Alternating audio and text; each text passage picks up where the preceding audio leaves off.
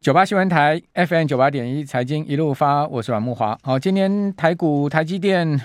这档最重量级的个股啊，又跌了十五块之多哈，收盘跌破四百哈，三百九十七。哦，这法说会行情呢，就一日哈，今天又重复回复呃下跌的趋势哈。那也不知道明天能不能站回四百了哈。啊，今天盘中低点三九六哈，其实离今年台台积电的最低三九五只差一块钱。哦，那除了台积电弱势以外啊，另外海运股啊也非常弱势啊。长荣哦盘中被打到跌停板哈，几度跌停开开关关哦。中场呢大跌了十二块半哈，跌到一百四十。哦，也是今天呃拖累大盘一档很重要的股票哈。今天跌幅高达八趴哦。只不过就是说长荣跌停的时候呢，我们可以看到万海、阳明并没有跟着跌停哦。哦，反倒呢，万海、阳明今天呢，在收盘，呃，较盘中的低点大幅的上拉哦。哦，比如以阳明来讲哈，它今天盘中曾经哦，也有达到过跌停哦，到过五十六块六哈，那收盘收回六十块哦，只有跌了四趴多啊，不到五趴哦，盘中一度跌了有这个一根跌停板的情况。那万海也是一样，这是有明显拉上来，还有另外较盘中明显拉上来的，还有这个呃窄板的部分哈。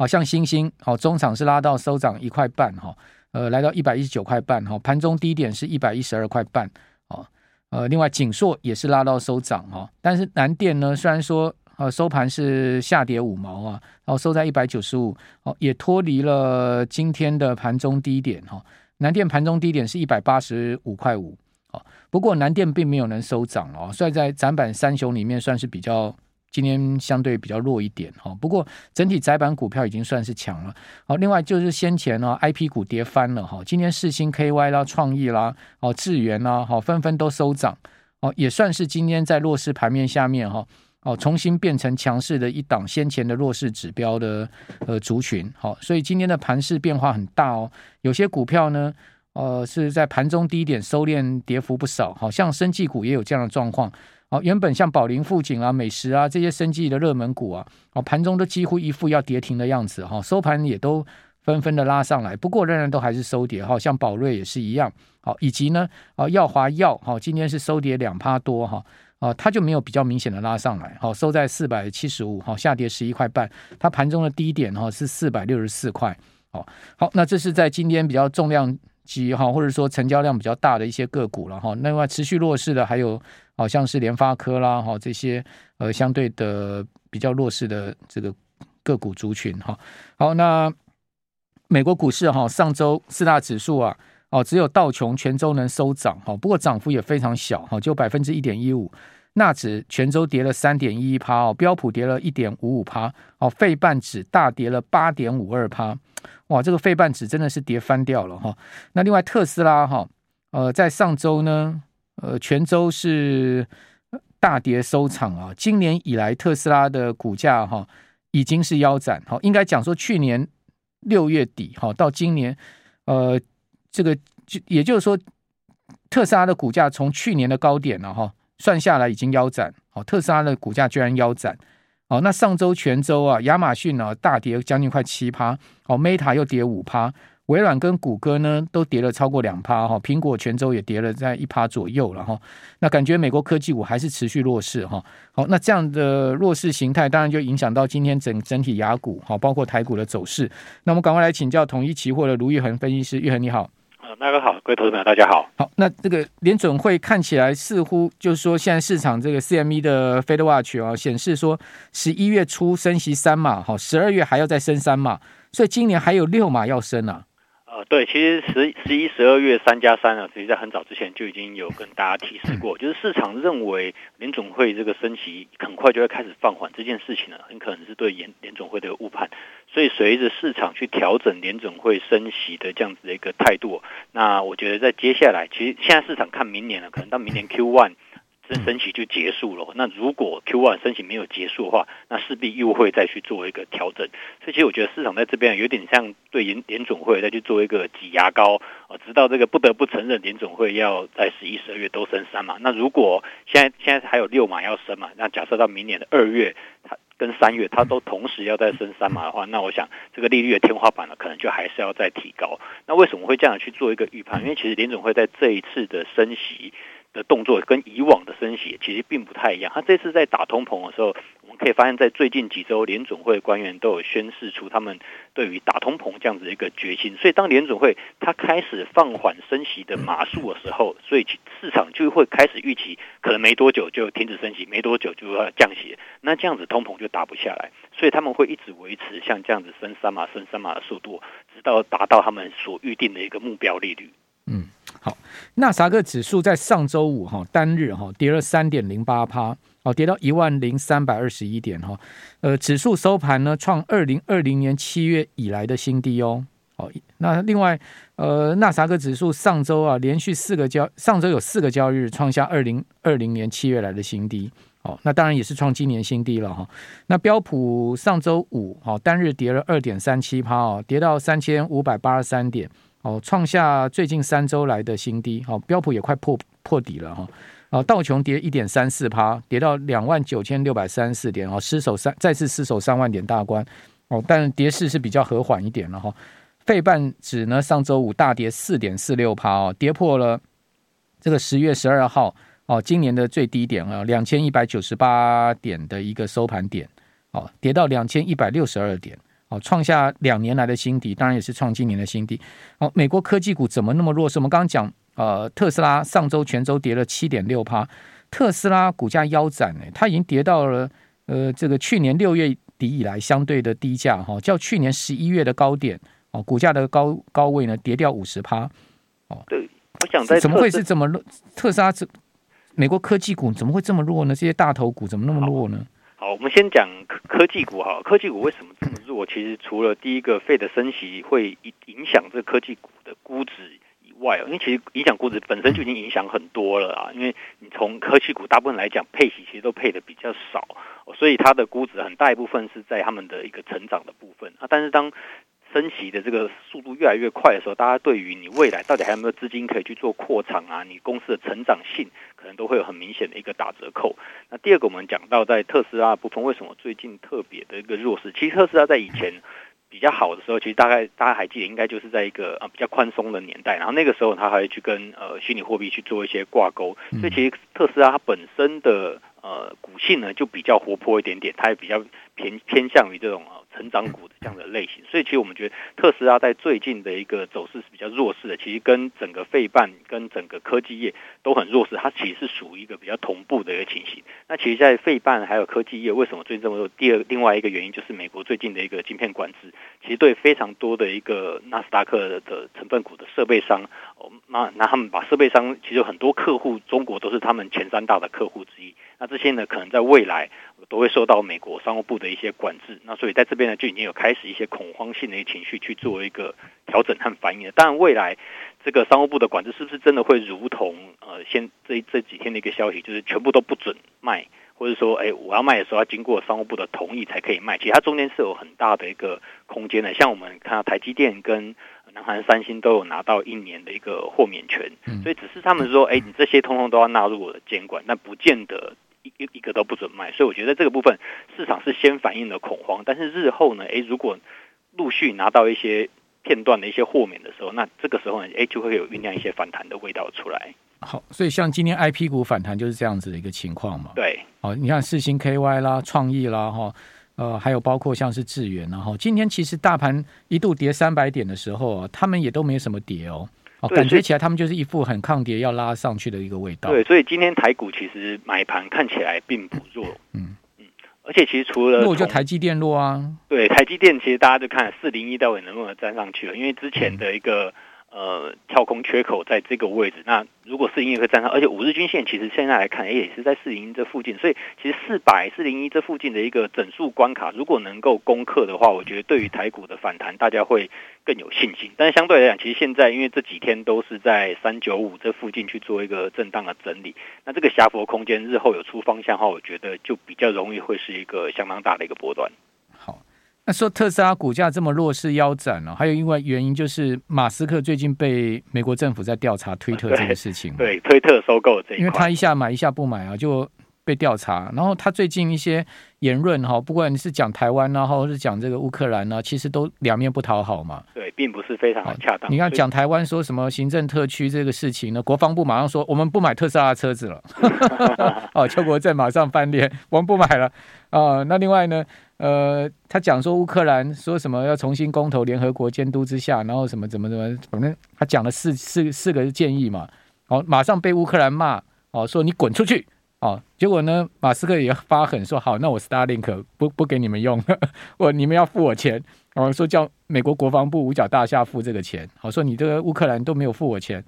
啊，然后呢，呃，然后他说不让乌克兰用 Starlink 之后呢，哎，他这两天又改口说呢，哎，还是要让继续让乌克兰用 Starlink。哎，我觉得这个马斯克最近也是。讲话颠来倒去哈，也让这个特斯拉的股价哈多少因为他的发言哦受到一些影响了哈。对，好，不过整体我想刚刚玉伟说的是大环境面上哈，这个就是说整个环境面上是不利于科技股的嘛。好，这个利率走高，其实啊对这个就所谓的相对哈这个股息殖率低的科技股是不利。好，我们这边先休息一下，等一下回到节目现场。九八新闻台。FM 九八点一财经一路发，我是阮木华。哦，这个摩根大通小摩啊，居然发了台湾保险业好、哦、最坏的状况正在发生这样子的报告哈、那我刚才请教统一期货的卢昱衡分析师啊，玉恒真的有像小摩写的这么糟吗？呃，我觉得其实他小文里面写的蛮多的，那他其实针对像我们最近的这个就是资产重分类这边去做一个评论，然后另外还有在寿险业的一个在美债方面的在债务债券方面的一个铺险，因为我发现寿险寿险业其实他们有很多的债券的部位啊，不只是美债，可能也有其他的，比如说欧洲啊，其实最近英国的国债波动也是非常的大，还有瑞士信贷的对 公司在这边也是有，所以在寿险业他们本身债券的部位就比较大。那当然除了最最近的这个资产重分类，他们希望可以呃提升净值这样这一块来讲，但其实如果外资并不认同这样的话，他们确实会把，因为净值确实是不太好嘛。如果按照原本的算法，那他们还是会用他们原本的模型来去算这个金融业的目标价，所以他们砍目标价，我觉得算是合理的。那再来就是金融业是不是真的有他们所说的这么差吗？其实我觉得要很大一个部分取决于这些债券未来日后是不是会发生一些违约或是债务问题一个连环爆。那这样的问题到底会不会发生？其实大家去特别留意在。在利率拉到五个 percent 以上的时候，其实大概在三到六个月后，就很容易会有这样的事情慢慢发生。其实，在上次二零零八年的时候也是这样的，那个时候利率是拉到五点二五趴吧，五点二五趴之后，大概半年之后没多久就有债债务市场的一个变化嘛。那个时候是次贷，这个时候呢，我们不知道是什么样的一个债务可能会像这样子发生连环爆。假设有发生的话，那可能就是一个金融风暴等级的事件。那只要是发生这么大的一个事件的话，金融业我看是。非常难以独善其身的，当然是整个股市都会非常非常的不好。那现在站在这个时间点往后面去看的话，会觉得这样子的可能性并不是没有了。台湾寿险哦，整体海外投资高达二十兆哎。对，而且其实不止海外投资啊，我们投资台股啊，所以在台股部分有铺险，海外投资曝险也非常多。台股就相对少一点几兆吧，对，对不对？对，哦、就台股相对加加加起来，而且海外投资大部分是债券。所以所以所以真的是要给美国政府跪下去就对了。如果他真的要，他真的违约或倒债的话，那真的台湾二十兆就打水漂了。那所有保护上千万保护，哎，这开什么玩笑？影响是非常，每一个人都有保单的呢。对，台湾基本上每个人这个出了问题还得了啊？所以如果这样子的债务违约问题日后可能发生影响性变大的时候，我觉得对于金融股来讲，在评价上哦，都会是一个打折扣的一个一个一个减项的一个项目。哦，所以你觉得现在金融股的纯股族呢，要用什么心态来面对呢？对，纯股族的部分，我觉得其实，在去年到今年，有蛮多纯股族去抢搭这个金融股存股的这个风潮，而且认为说，哎，利率上升对金融股应该是有利的。确实，在收回来的利息是会有利，但是有可能人家根本就不付钱给你啊，所以有可能会债务违约的这样子的可能性会提高，所以对债券评价来讲，其实是不好的。所以升息对金融股来讲，其实不见得是一件好事情。所以大家记得我们在年初的时候跟阮大哥节目也跟大家提到，金融跟寿险在这一块升息，不见得对他们来讲是一个利多，也是因为这样的原因，因为债券的评价还有债券可能会违约，嗯，你可能收利息收没多少钱，收没多少，本金都还没拿回来，人家债券违约，你整个本金都没了。所以金融股的评价，在以纯股族来讲，我觉得目前哦，在纯金融，你必须要等到金融风暴的危机结束之后，才是你纯金融股最好的时机。什么时候可以确定金融风暴危机是不是真的度过呢？我觉得大家可以观察，就是联准会什么时候升息的码数变少，这是第一个。第二个，它什么时候升息，停止升息，就停在一个这种状态下。然后你大概在那个状况下观察大概一季的这个时间哦。那如果这个时间没有再发生更严重的债务违约的话，我觉得金融风暴大概就过去了。那可能就会开启一个比较长多头的一个年代。那个时候你去存金融股，才有办法拿到像这样子啊稳定配息啊，像这样金融股。好，那呃十十月还剩下后面几几十天啊，那你觉得美股还会继续跌吗？就是说这个十月 会变成是猎杀红色十月吗？然后十一月马上联总会月初就要升息了嘛，然后后面就其中选举了嘛。哦，那整个十一月连接到呃后面还有很多的重要财报哈，像上个礼拜。呃，是礼拜五，美国公布银行公布出来财报，好坏各半哈，所以呢，好的就大涨哈，坏的就大跌。但是大涨后来涨势也收敛了，对，好像是这个呃小摩还不错哈，这个本来涨五趴，后来收敛到一两趴，哦，那跌的就很惨，像高盛啊哈，大摩股价就大跌哦。那这个礼拜还有什么 IBM 啊哈，网飞也要公布，后面就是重量级的科技公司了哈。你怎么看？呃，这个是。十月下面还几几个交易日之后到十一月的行情呢？台股跟美股，你们的预测方向呢？好，我觉得十月其实算是蛮重要的关键转折的一个月份啊，就是其实有能不能够有一个所谓的一个选举行情，就在看我们十月份的下下半月能不能够有一个比较有效的一个反弹。那其实不只是呃台股啊，其实美股的科技股还有美股道琼，其实都已经来到了所谓的一个五年线，所以短线上快速跌升之后所累积的。呃低档的买盘是有的，这件事情是有的。但是其实刚才阮大哥有提到，因为接下来两周是他们重要科技股的财报，而且科技股的财报的前景普遍看起来哦，并不是非常的好哦，甚至这些设备厂商都已经发报发布了这个财报的一个预警哦，所以在这样的情形之下，我们觉得说，呃，接下来十月的接下来这两周其实是有机会来一个逆转胜是有可能的，但是其实有一个前提就是。在美股的这些财报部分，要先有一个能够利空出尽的一个走势，才有办法带动我们台股哦，去把这个十月份的下半场来走一个逆转这样子的行情。嗯，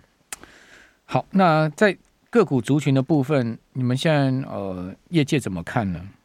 好，个股族群部分其实强弱势族群，你们业界怎么看呢？其实从台积电的法说之后呢，其实大部分就已经。比较明确的一个定调，就是在半导体啊，或是在呃台湾这边比较 IC 设计这边这一块，可能在从 Q 四到明年的 Q one，可能都是稍微比较偏保守一点点。但是车用的部分，大家很期待，因为还有像红海明天的这个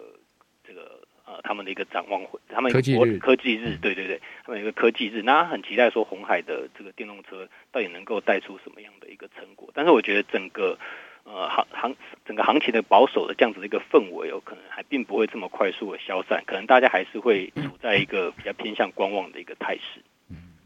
好，那在这样状况下，投资人怎么持盈保泰呢？不要讲持盈了，今年不亏钱就已经很厉害。今年能够不亏钱，其实就已经算是非常非常厉害。我觉得应该有 PR 百分之九十五以上了。任何在 参与金融市场投资，今年能够持盈保泰的，我觉得投资人算是非常厉害。好，在像这样子一个熊市的行情里面，你如果并不是呃非常的一开始准确抓准一些比较呃有趋势的标的，比如说像是美元指数，或者是去放空美元债债券，像这样子的一个操作的话，那其实，在熊市持盈保泰，我觉得第一个你要先把你的杠杆，也就是部位要缩小。然后呢，不论你是做期货多空都做，或是你做现货做多的话，我觉得嗯在操作上面的时间可能都会要发的抓的比较短，因为其实像呃美股一天可以上下是一千三百点。台股的话也是三百点到五百点这样子的一个波动空间，所以熊市的操作不能像牛市一样买了不动摆着，或是空了不动摆着，就觉得说哎，我可以赚到一波趋势的钱，其实并没有。要跑得快就对了。对，要跑得快一点，部位要小，跑得快，然后有赚钱呢再去做加码，行情反转马上就要走，这样子才有办法在熊市里面呢挣到一些呃在生存的钱。这样也很容易两面被打耳光哎，很容易哦，很容易。所以像如果像美股一千三百点那种行情。CPI 公布的那一天嘛，先往下，然后再往上，其实是很容易两面被打光。所以那天城市单都全部断断光了。所以，所以有一个最重要要点，最重要的点就是在短线上的操作上，你必须要观察量能。那那量大的时候呢，反而不是追价，是要平仓出场的时候。哦，OK，对。小量慢慢布局。对，但你看到一个大量，大量开始就要对就要小心。嗯，对。好，那除了股市跌以外，哈，这个国国际债市的部分哦，恐恐怕也让寿险公司这个彻夜难安哈。我们看到在英债的部分哈，呃，上周十年期的英国国债殖利率哈，全周升九个基点哦，德国十年期国债殖利率升十五个基点哦，啊，欧债跟美债都是连续十一周的殖利率上升，十一周哦，代表欧美国债连续十一周的价格下跌。那呃。这个英国三十年期国债殖利率曾经冲到过四点七六哦，这是一个很高的水位哈。哦，那另外美国十美国上周十年期国债殖利率啊，哦也曾经有三个交易日突破了四趴，哦最高到过